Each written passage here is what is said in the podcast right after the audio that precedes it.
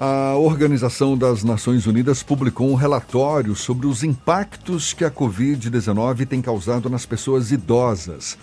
É um documento que apresenta análises e recomendações mundiais para toda uma população que vem enfrentando medo e sofrimento incalculáveis exatamente por ser mais velha. A abordagem feita pela ONU informa sobre os altos índices de óbitos em idosos fazendo menção também aos casos de pessoas com 80 anos ou mais que têm uma mortalidade cinco vezes maior do que a global. As doenças mentais também estão no meio das preocupações, já que os idosos ainda têm dificuldades para acessar as plataformas digitais de comunicação, o que pode acabar impactando ainda mais em um isolamento, portanto, ainda maior. Para aprofundar mais o assunto, a gente conversa agora com a coordenadora da Comissão Especial Covid-19 da Sociedade Brasileira de Geriatria e Gerontologia, a médica geriatra Maísa Cairala, nossa convidada aqui no Issa Bahia. Muito obrigado por aceitar o nosso convite. Seja bem-vinda. Bom dia, doutora Maísa. Oi, bom dia, bom dia a vocês, bom dia a todos os ouvintes. É um grande prazer estar aqui com vocês hoje. Doutora, como é que a senhora avalia o impacto dessa pandemia sobre os idosos? A questão do isolamento social, da angústia provocada, por exemplo, pela ausência dos netos por perto, além do fato de que os idosos são os que mais sofrem com o risco da infecção? Tem sido uma grande batalha para a gente. É na verdade, é um exercício de paciência, uma resiliência é, nunca antes a gente testada, né? É, os idosos têm sofrido é, muito pelo isolamento, por ter ficado em casa, muito questionamento, por exemplo, para aqueles que já passaram dos 80 anos e, e realmente eles têm a sensação de que ficar em casa por um, dois meses é muito tempo na pouca vida que eles têm. É, além do que a gravidade realmente, a mortalidade dessa doença em todos os locais, inclusive no Brasil, né, algumas taxas aí mostrando que 70% dos mortos são idosos, é fundamental. Então a gente tem uma crise econômica secundária à crise sanitária, à crise política, sem dúvida, mas essa crise social frente aos idosos. É, eu confesso aos ouvintes que tem sido muito difícil esse trabalho. A gente tem visto famílias se desestruturarem por ter que cuidar desses idosos, muitos idosos com muita alteração de humor, ansiedade, distúrbio do sono, né? os enlutados, que sem dúvida nenhuma há muitas perdas de familiares é, que essas pessoas estão vivendo, são os filhos, os conhecidos que saíram para trabalhar e pegaram então a doença e tiveram um desfecho pior.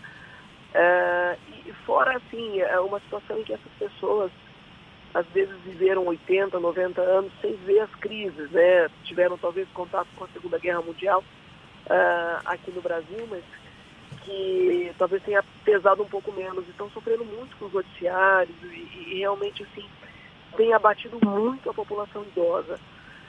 É, por mais que a gente fale, hoje a gente tem grupos de pessoas que atendam é, voluntariamente, psicólogos têm feito um grande trabalho, a gente sabe que a quarta onda, que é a onda da depressão, do medo, da ansiedade que virá após, será comum a todos, inclusive para essa população idosa.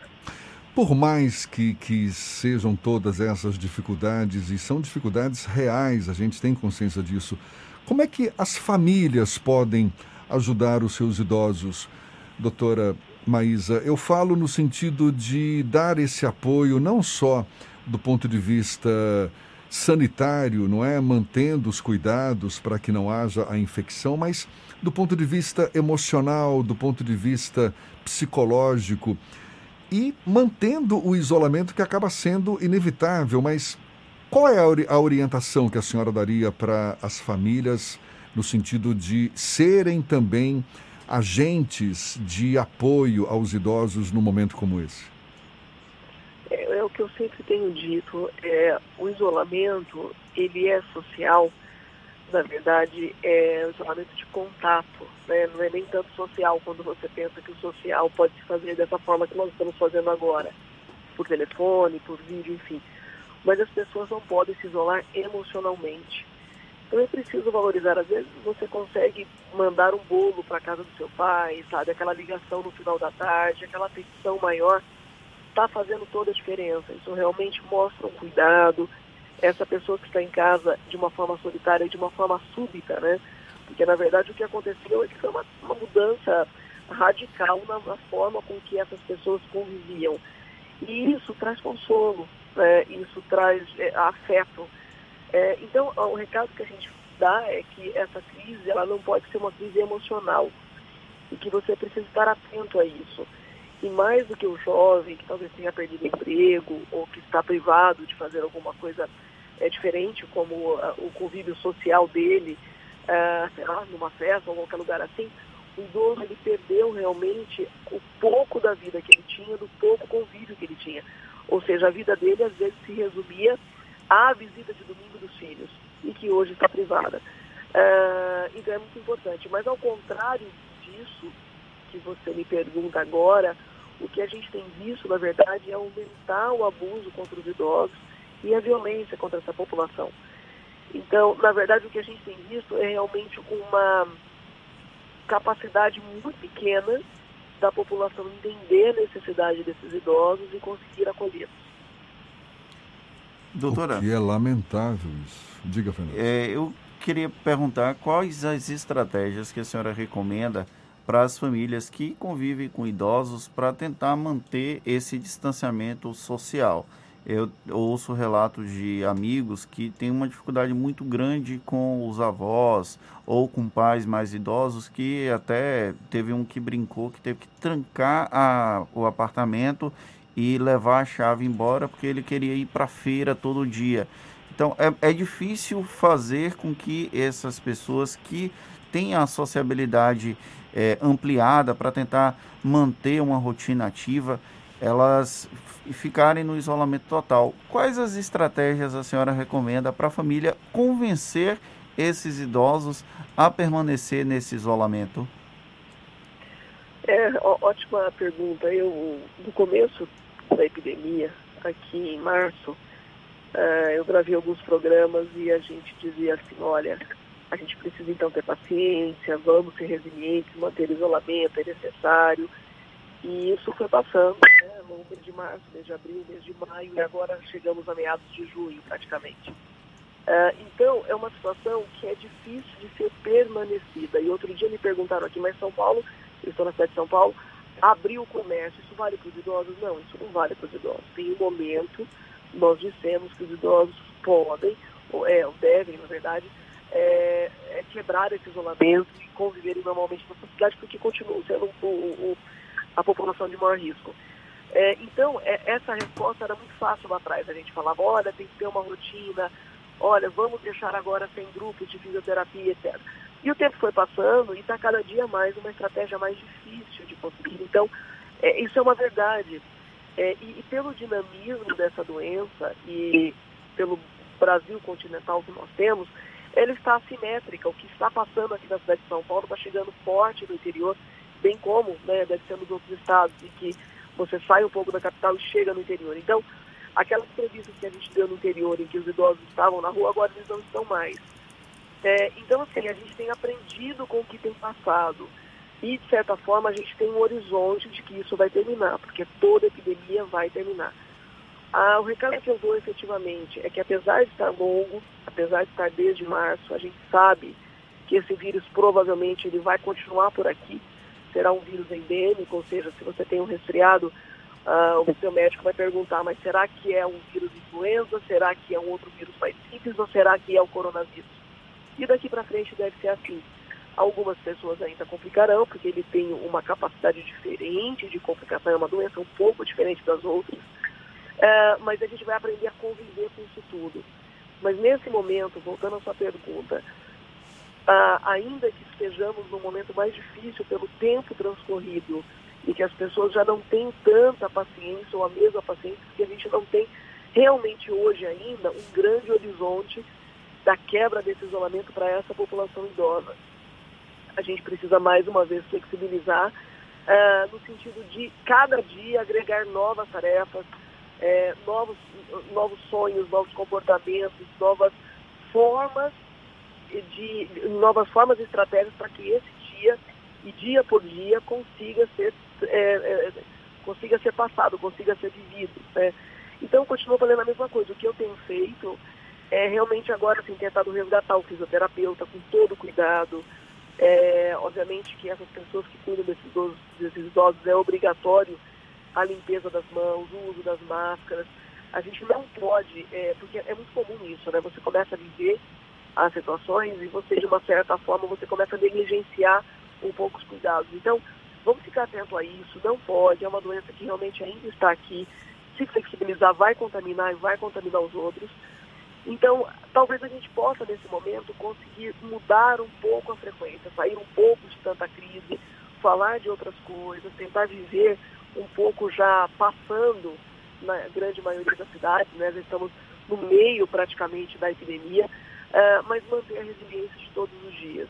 Aquele idoso que quer sair, que não consegue mais, a gente precisa conversar. Eu acho que nada mais do que explicar isso que a gente está fazendo aqui embora estejamos, como eu disse, há quase quatro meses nessa luta e que a gente ainda não tem um horizonte de finitude, quer dizer, vai acabar agora em agosto, vai acabar agora em setembro, mas a gente precisa todos os dias renovar as nossas forças e tentar com resiliência passar mais um tempinho. Doutora Maísa, a gente sabe que por conta desse distanciamento social, isso pode acabar mascarando, não é? Alguns sintomas, como por exemplo, de depressão na medida em que força as pessoas a se manterem mais isoladas, a, a perderem o, o, controle das suas rotinas, né, com alimentação, com sono. O que, que a senhora poderia sugerir para os próprios idosos, levando em conta, claro, as limitações que muitos deles podem ter, mas para que minimizem esses possíveis sintomas que, que, que, que, consequentemente, poderiam se agravar caso alguma atividade não fosse feita. O que, que, que, poderia ser feito do ponto de vista da alimentação, de atividade física, de ter algum tipo de lazer mesmo assim, enfim? É, o que a gente tem recomendado, assim, não pode, é, atenção à sua dieta, a sua dieta deve continuar sendo a mesma, atenção à hidratação, ao bom sono, é, tente, pratique realmente essa nova forma de convívio, seja por vídeo, seja por telefone, né, que não é nova, mas a gente tinha perdido um pouco essa, esse costume das ligações. É, procure se reinventar na televisão, no tricô, em qualquer coisa que você tenha o hábito e cuidado com as suas emoções. Como eu disse aqui, é, realmente a gente tem uma gama enorme de idosos hoje que sofrem pela epidemia de uma forma uh, mais contundente, porque é uma população que realmente tem maiores complicações, mas que está vendo o mundo é, sob um aspecto de curto prazo. Então, eles têm sofrido realmente muito com isso. Então, cuidado a essas emoções. Agora, como uh, você mesmo disse, uh, em relação a, ao prejuízo de outras doenças, está sendo muito comum esses idosos precisarem de tratamento e se esquecerem disso. Então, é preciso que a vida, de uma certa forma, também continue de uma forma saudável no tratamento. Então, evitando sempre aglomerações, se possível, adiar as situações, mas há situações inadiáveis. Nós temos visto os idosos que realmente estão piorando o quadro clínico do controle do diabetes, da pressão, de, doenças oncológicas e tantas outras, em prol de uma resistência grande a procurar ajuda né, e até mesmo o sistema de saúde. Então, precisa haver um equilíbrio, precisa haver um, um, um senso crítico de evitar aglomerações, de, de não é, frequentar locais como supermercados, etc. Nós sabemos que o índice de infecção é alto, porém, esse idoso deve manter a sua rotina, da sua dieta, da sua atividade física, sim, é, às vezes assistida por, por, por tele, né, atividade, por pelo seu fisioterapeuta ou até mesmo presencial, como eu disse aqui, mas não se esquecer da própria saúde. E se eventualmente precisar fazer os exames, precisar da rotina médica, ele deve procurar. Durante algum, algum tempo houve uma discussão muito forte aqui no Brasil sobre dois formatos de isolamento: o isolamento total da população e um, um isolamento mais direcionado aos grupos de risco, que envolvem principalmente a questão dos idosos. A senhora acredita que o isolamento somente dos grupos de risco teria realmente algum impacto é, negativo no, na disseminação da doença ou a medida de isolamento total foi a mais adequada nesse momento de disseminação do coronavírus?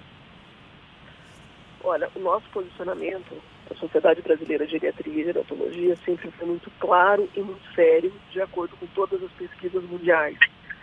Nunca funcionou o isolamento apenas das classes mais debilitadas, como a dos idosos. O isolamento ele deve sim ter sido feito como foi feito na imensa maioria dos locais do Brasil, principalmente aqui na cidade de São Paulo, é a forma mais efetiva. Motivo pelo qual hoje nós temos aqui uma flexibilidade de voltar à população, porque a gente não tem, ontem inclusive o, o, o secretário da Saúde nos disse, uh, risco de colapso. Então, o que nós estamos vendo em algumas capitais do Brasil, eu posso citar aqui Recife, é a ausência desse isolamento. Então, de forma alguma, estaria correto isolar apenas a população idosa. Uh, algumas cidades do Brasil se esmeraram uh, por conseguir fazer sucesso frente a essa epidemia justamente pelo isolamento. Não há, é, aqui, é, não pode haver um fator confundidor, não há milagre aqui. Ou você faz isolamento e, e segue as orientações de higiene com os usos, os usos das EPIs, ou realmente uma doença catastrófica. O Brasil será lembrado como um dos países com mais mortes do mundo, provavelmente já deve estar chegando à segunda, ao segundo ponto, né, ao segundo lugar após os Estados Unidos. É, a gente tem enfrentado realmente uma desestruturação política muito grande é, em relação ao cuidado com essas pessoas. Entendo que a gravidade dela é ainda maior do que a gente possa conhecer. Por exemplo, estou te falando dos idosos, nós temos um imenso número de idosos no Brasil que são a rede familiar. E a morte deles certamente provocará uma grande crise social. Que isso soma-se ao desemprego e a tudo que, que está por vir. Então, quando a gente pensa nesse tipo de isolamento, em que você coloca a população para trabalhar e isola só aqueles mais doentes, isso é inviável. Nenhum país do mundo mostrou realmente um benefício grande em relação a isso, mesmo que a economia tenha, de uma certa forma, uma, uma, forma, uma força um pouquinho maior. A saúde atrelada à economia, a saúde deve vir em primeiro lugar e o isolamento por uma epidemia é realmente mais recomendado. Doutora Maísa, a gente sabe que é, por conta dessa pandemia, um tema que veio à tona é a questão do, do envelhecimento planejado, não é? A importância do envelhecimento planejado de forma que possibilite aumentar a expectativa de vida, de uma vida saudável, com qualidade de vida para esses idosos. E a gente sabe que isso se dá na medida em que os idosos também contemplem uma, uma participação maior nas próprias questões sociais, econômicas, culturais, enfim. Como é que a senhora acha que isso pode ser colocado em prática mesmo com essa dificuldade toda? Olha, realmente, é, o, o planejamento do envelhecimento, que eu, eu devo informar que começa quando a gente nasce, as pessoas que pensam que podem fazer isso após os 60 anos, eles perderam 60 anos. E a gente entende que planejar o envelhecimento é planejar de uma forma social, econômica, a saúde, psicológica, religiosa. Né? Ah, na verdade, o envelhecimento ele não é puramente o número de doenças que você tem ou não. Então, um país com a característica de envelhecido é um país que valoriza o idoso o que nós vemos aqui no Brasil hoje, principalmente com a epidemia, que é o etarismo, que é realmente essa não valorização do envelhecimento no Brasil, muito nos preocupa. Porque hoje nós estamos falando aqui, mas amanhã eu mesma sou uma idosa e vocês também. Então, é, não há cabimento da gente lutar contra a longevidade expressiva que estamos conseguindo no Brasil e no mundo. Né? Um país que não envelhece, um país que não deu certo. E, e é isso que é fundamental nesse momento que a gente faz.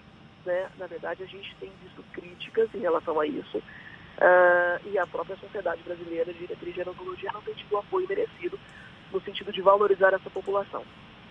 É preciso construir um envelhecimento saudável. Você deve ter as doenças que são inerentes ao envelhecimento mais tarde. Ou seja, o Brasil tem sido acometido por muitas doenças aos 60 anos. Nós esperamos que o, o, sucesso desse processo seja como algumas áreas do mundo em que as doenças apareçam 20 anos depois, aos 80 anos. Uh, mas é de fundamental importância, pegando o gancho da sua pergunta, mostrar realmente a desvalorização do paciente idoso no Brasil, inclusive em relação a uma crise como essa. Uh, não sei se eu respondi a tua pergunta, mas realmente existe essa preocupação do envelhecimento, do pró-envelhecimento no país de terceiro mundo, é, ou no país menos valorizado, mais pobre, como tem sido o Brasil nas últimas décadas. Doutora Maísa Cairala, que é coordenadora da Comissão Especial Covid-19 da Sociedade Brasileira de Geriatria e Gerontologia, também médica geriatra, muito obrigado pela sua disponibilidade, pela atenção dada aos nossos ouvintes e um bom dia para a senhora. Eu que agradeço, um bom dia a todos, sempre um prazer. Espero que todos tenham saúde. Obrigada, bom dia.